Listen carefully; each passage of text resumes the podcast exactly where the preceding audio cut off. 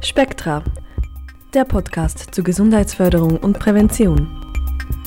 Ein Podcast des Bundesamtes für Gesundheit. Ich habe das Gefühl, dass das Thema Rausch und Suchtmittel tabuisiert ist, auch von der Schule her. Und ich finde, da sollte man viel offener auch Informationen zur Verfügung stellen. Als ehemaliger Süchtiger ist natürlich Rausch für mich schon irgendwie eine Flucht von der Realität, dass man irgendwie in eine andere Welt abdriften Meine Vorstellung ist es halt ein Zustand, der halt sicher auch positiv sich auswirken aber auch negativ. Ich denke, in der Gruppe tut sich vielleicht auch noch ein bisschen steigern.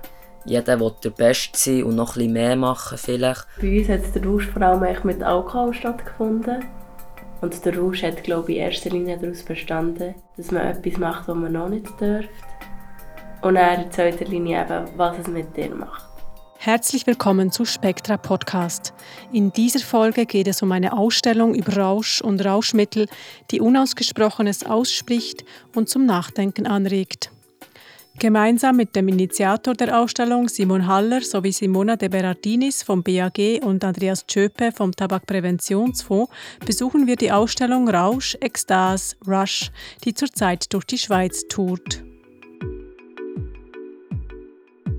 Das Bedürfnis, sich zu berauschen, scheint ein menschliches Urbedürfnis zu sein. Bereits Kinder suchen im Spiel oder auf dem Karussell den berauschenden Zustand. Später suchen Menschen den Rausch in Mutproben, im Sport, in der Musik, in der Liebe oder im Konsum von psychoaktiven Substanzen. Für Jugendliche sind Rauscherfahrungen besonders reizvoll. Doch gerade für sie ist der Umgang mit dem Risiko von Rauschmitteln eine besondere Herausforderung und sie sind besonders anfällig für die verführerische Tabak- und Alkoholwerbung.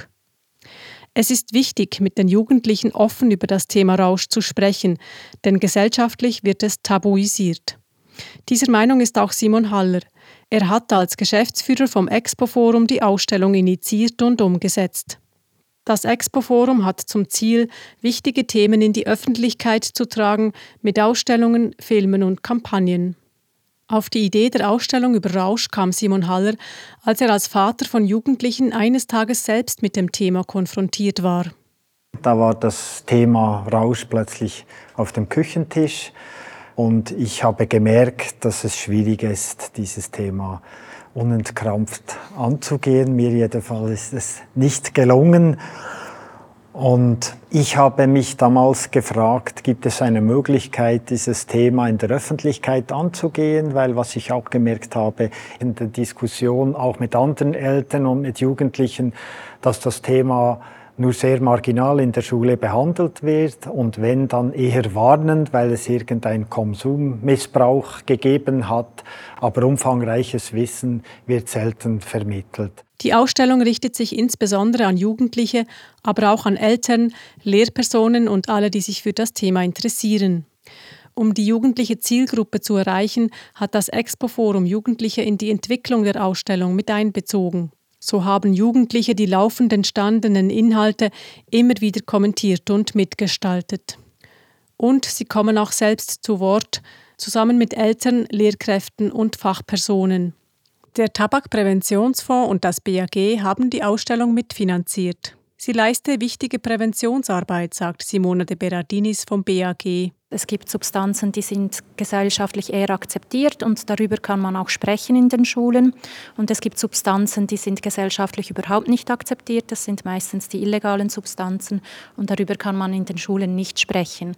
Und das ist für Lehrpersonen, die gerne Präventionsarbeit und Aufklärungsarbeit betreiben möchten in den Schulen, eine sehr schwierige Ausgangslage. Und wir fanden das mit der Ausstellung hier sehr spannend, weil das einerseits ein wertefreier Raum ist, andererseits aber auch ein spielerischer Raum. Man kann verschiedene äh, Fragen beantworten, Tests machen. Und wir haben das sehr gerne unterstützt als Idee, weil es als einer der Grundpfeiler der Strategie Sucht und aber auch der Strategie nicht übertragbare Krankheiten, NCD, anknüpft, nämlich die Gesundheitsförderung, Prävention und Früherkennung und äh, Frühintervention. Auch Andreas Tschöpe vom Tabakpräventionsfonds ist überzeugt, dass diese Art von Ausstellung die Jugendlichen erreichen kann weil das geschieht ja lebensnah, erlebnisreich, nicht mit dem Warnfinger. Also es ist ein bisschen eine andere Form der Prävention. in Zukunft, dass ja Jugendliche auch mitentschieden haben bei der Ausgestaltung der Ausstellungsinhalte. Das heißt, sie haben auch sozusagen mitgewirkt bei der Prävention, was häufig nicht der Fall ist. Die erste Station der Ausstellung Rausch, Ekstase, Rush war im ersten Halbjahr 2023 das Bernische Historische Museum. Dort haben wir von der Spektra Podcast Redaktion unsere Gäste getroffen und haben uns mit ihnen gemeinsam die Ausstellung angeschaut. Der erste Ausstellungsraum führt sanft in das Thema ein. Er zeigt verschiedene Rauschsituationen und spielt mit unseren Sinnen. Die Idee war, dass man das Publikum erstmal abholt auf emotionaler Ebene. Wir haben hier mehrere Sinnesübungen, die das Hirn täuschen. Ähm, das ist schon mal ein Überraschungseffekt. Dann haben wir eine große Projektion. Das sind verschiedene Rauschsituationen und man fragt sich wahrscheinlich zuerst, was haben die mit Rausch zu tun zum Teil. Und so kommen viele Fragen auf und in der Ausstellung geht man dann auf diese Bilder ein. Nach diesem sinnlichen Einstieg geht es ins Zentrum der Ausstellung, erklärt Simon Haller. Wir sind jetzt im zentralen Raum. Das ist eigentlich der Zugang aus der Neurologie.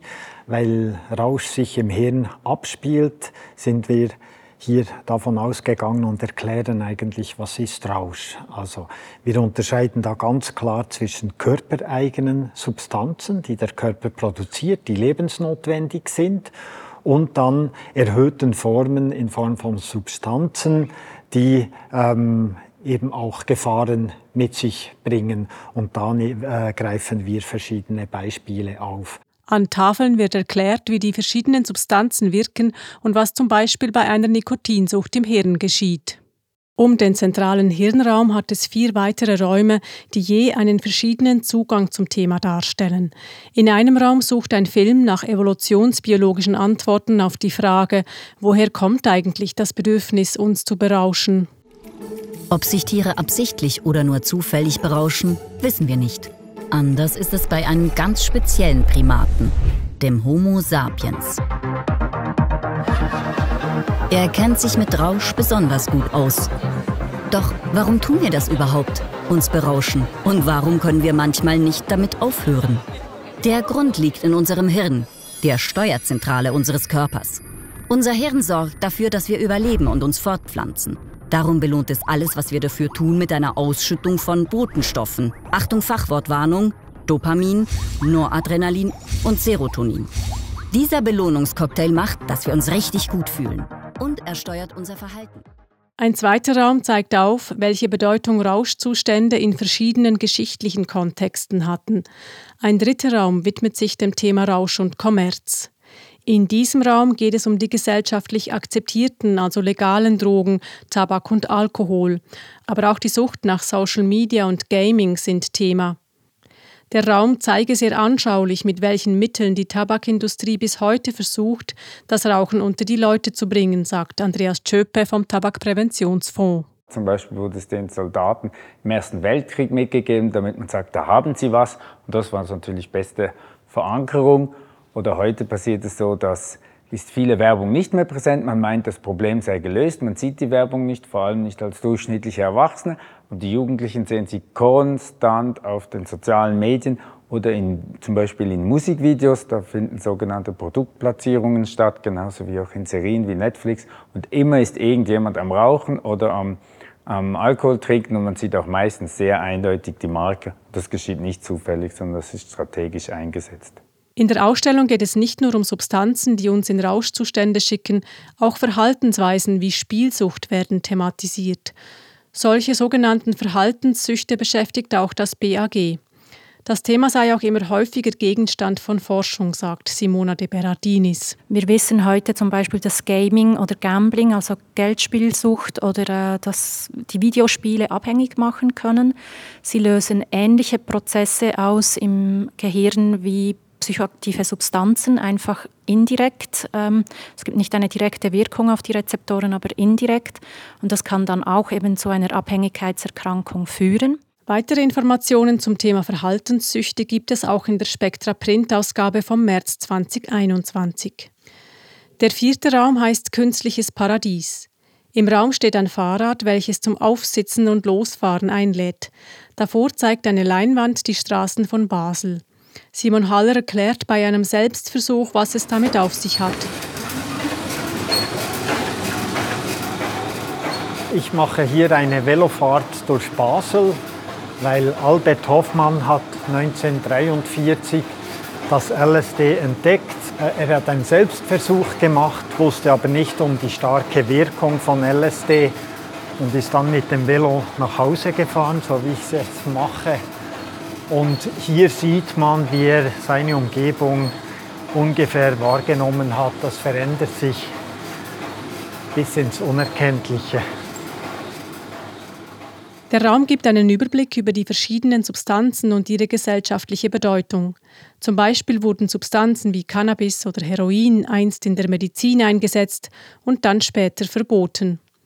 Im Raum werde deutlich, dass sich die Bedeutung einer Substanz über die Zeit auch verändern kann, sagt Simona de Berardinis. Und eben auch abhängig ist von gesellschaftlichen Dynamiken oder auch von politischen Dynamiken. Heute haben wir zum Beispiel mit einem legalen Medikament, vor allem zurzeit noch ähm, in den USA und Kanada, ein Problem zum Beispiel mit Fentanyl oder Oxycodon. Und da zeigt sich, wie sich manchmal auch die Geschichte wiederholen kann. Und es ist gut, ähm, wenn wir aus diesen Situationen eben auch lernen können. Ein Basiswissen über die Wirkung und die gesellschaftliche Bedeutung verschiedener Substanzen sei gerade auch für Jugendliche zentral. Denn es ließe sich nicht vermeiden, dass Jugendliche auch mit verbotenen Substanzen in Kontakt kommen, sagt Simon Haller. Das sagten schon meine Kinder. Äh, schon sehr früh haben die eigentlich Zugriff auf extrem viele Drogen. Und das Wissen um diese Drogen, um den Drogenmix oder weiß ich was, ist sehr wichtig. Hier kann man sich dieses Wissen holen, wie wirken diese Sachen, wo liegen die Gefahren. Nach dem zentralen Teil der Ausstellung, der Wissen auf allen Ebenen vermittelt, geht es in den abschließenden Raum der Begegnungen. Zu verschiedenen Fragen äußern sich Jugendliche, Eltern, Lehrkräfte und Fachpersonen. Eine Frage ist beispielsweise, warum akzeptieren wir Tabak und Alkohol? Also ich denke, dass Tabak und Alkohol so gesellschaftlich akzeptiert sind, weil sie vielleicht auch mehr Tradition haben. Also zum Beispiel Bier ist in gewissen Städten eine absolute Spezialität. Also ich glaube, dass es etwas zu tun hat mit der Existenz von diesen ähm, Substanzen je länger etwas in der Gesellschaft besteht, desto mehr sind auch Leute, die damit wie aufwachsen und desto mehr ähm, hat es auch eine Akzeptanz innerhalb von einer Gesellschaft. Viele Leute sehen das Rauchen einfach als eine gesellschaftliche Aktivität, dass man jetzt irgendwie in der Pause eine zusammen geht rauchen. Es fällt mir einfach auf, dass ähm, Alkohol schon sehr, sehr präsent ist und dass es glaube ich auch schwierig ist, sich dem irgendwie zu entziehen. Beziehungsweise, man wird ja dann manchmal auch fast ein bisschen an Rand gedrängt, wenn man irgendwie in einer Gruppe sagt, ah, ich trinke heute nichts. Und natürlich durch die gesellschaftliche Akzeptanz ist für einen süchtigen Menschen natürlich enorm schwierig, weil er wird die Gesellschaft immer wieder konfrontiert mit dieser Substanz, oder?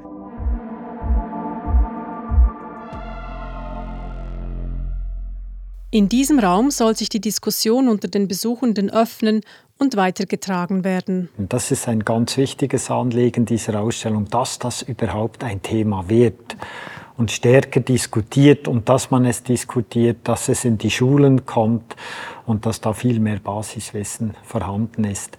Aber da braucht es eben auch verschiedene Stimmen und es wird auch klar, man kann verschiedene Meinungen haben und alle müssen für sich herausfinden, wie ähm, kann ich meine Gesundheit schützen, wie kann ich gut leben. Dass das Bedürfnis, über das Thema Rausch zu diskutieren, bei Jugendlichen und in der Gesellschaft da ist, zeigen auch die Besucherinnenzahlen der Ausstellung. Diese haben alle Erwartungen übertroffen.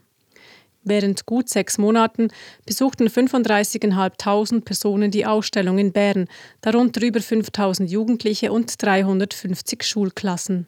Hinzu kommen einige tausend Personen an der Museumsnacht. Erwartet hatte das Bernische Historische Museum rund die Hälfte. Das Bedürfnis nach Austausch und Diskussion zum Thema erlebte auch Andreas Tschöpe direkt beim Gespräch mit den Jugendlichen. Ich hatte auch die Gelegenheit, an der Ausstellung ein paar Mal mit Schulklassen zu reden, also mit den Schülerinnen und Schülern, den Jugendlichen selber.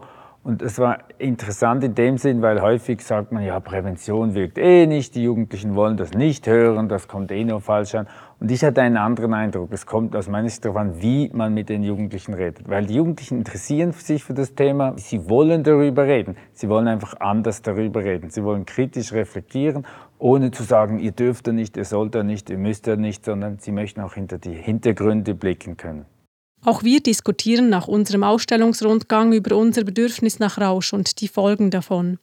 Die Ausstellung zeigt, wir Menschen brauchen den Rausch. Es ist ein Urbedürfnis. Es muss aber positiv wirken, damit es uns nicht gefährdet. Eine Frage sei zentral, sagt Simona de Berardinis. Was tut mir gut und was nicht? Und das ist für Jugendliche das zu übermitteln, erst dann in meinen Augen gelingend, wenn wir über die verschiedenen Aspekte des Rausches diskutieren können, auf eine ehrliche, transparente Art und dass wir die negativen Auswirkungen aufzeigen können, aber auch die positiven davon. Ein positiver Rausch gelingt, wenn er aus einer inneren positiven Motivation heraus stattfindet, sagt Andreas Tschöpe. Also ich möchte etwas Gutes tun, zum Beispiel eben ich ich gehe eine Band schauen oder ich, ich gewinne ein wichtiges Spiel, das, das zum Beispiel für, für unser Team wichtig ist, ist positiv. Ich denke, ein ungesunder Rausch kommt eher raus, wenn es ein, aus, wenn jetzt Verzweiflung beruht, wenn man vielleicht krank ist oder wenn man einen schlechten Tag hat und nachher etwas braucht. Das kann zwar kurzfristig helfen, aber es kann vielleicht so stark werden, dass es das Leben beeinträchtigt. Ich sehe diesen Faktor und da hilft dann sicher in diesen Momenten eine Gruppenbegleitung, wenn man sagt, also jetzt brauche ich etwas, aber vielleicht kann die Gruppe dann dann sorgt, dafür sorgen, dass man da doch gut nach und sicher nach Hause kommt. Besonders wichtig sei es, uns immer zu hinterfragen, warum wir uns berauschen wollen und uns entsprechend verhalten oder etwas zu uns nehmen. Ist es aus Neugier und vielleicht einmal etwas auszuloten und wenn ich etwas ausloten möchte, wie mache ich es? Und wenn man dann aber in Schwierigkeiten gerät, dass man sich nicht schuldig fühlt, sondern dass man rechtzeitig Hilfe annimmt. Ich denke, es ist nach wie vor auch sehr stigmatisiert, dass man sich dann diese Hilfe holt, dass man dort weiß, es kann jedem passieren und dass man sich diese Unterstützung holt. Das ist immer ganz wichtig. Und was ist für den Ausstellungsinitiator Simon Haller ein positiver Rausch? Also was mir selbst so richtig bewusst wurde, ist eigentlich, dass wir Gruppentiere sind und dass uns alles gut berauscht, was wir tun für die Gruppe. Wenn ich einer alten Person über die Straße helfe, werde ich sofort belohnt. Da kommt ein Belohnungscocktail in mein Hirn und das fühlt sich extrem gut an. Also vielleicht solche Sachen zu erkennen oder wenn ich an ein Konzert gehe oder ein Fußballspiel, dass ich das noch mehr genießen kann, weil ich merke, die Gruppe kann extrem viel auslösen in mir.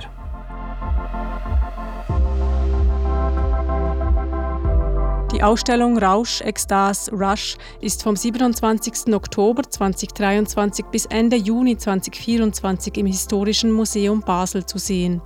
Weitere Daten werden auf der Webseite rausch-ekstase.ch veröffentlicht. Auf der Webseite gibt es auch didaktische Unterlagen für Lehrpersonen und weitere Informationen zur Ausstellung sowie auch Links zu nützlichem Wissen und Beratungsstellen zum Thema Rausch und Sucht. Informationen zum Thema gibt es auch auf der Webseite vom BAG in der Rubrik Gesund Leben. Mehr über die nationale Strategie Sucht vom BAG erfahren Sie in der Rubrik Strategie und Politik, dann nationale Gesundheitsstrategien und Programme. Alle Links finden Sie auch im Beschreibungstext zu dieser Podcast-Folge. Wir von Spectra Podcast wünschen einen erlebnis- und lehrreichen Ausstellungsbesuch und bedanken uns fürs Zuhören. Spektra, der Podcast zur Gesundheitsförderung und Prävention. Ein Podcast des Bundesamtes für Gesundheit.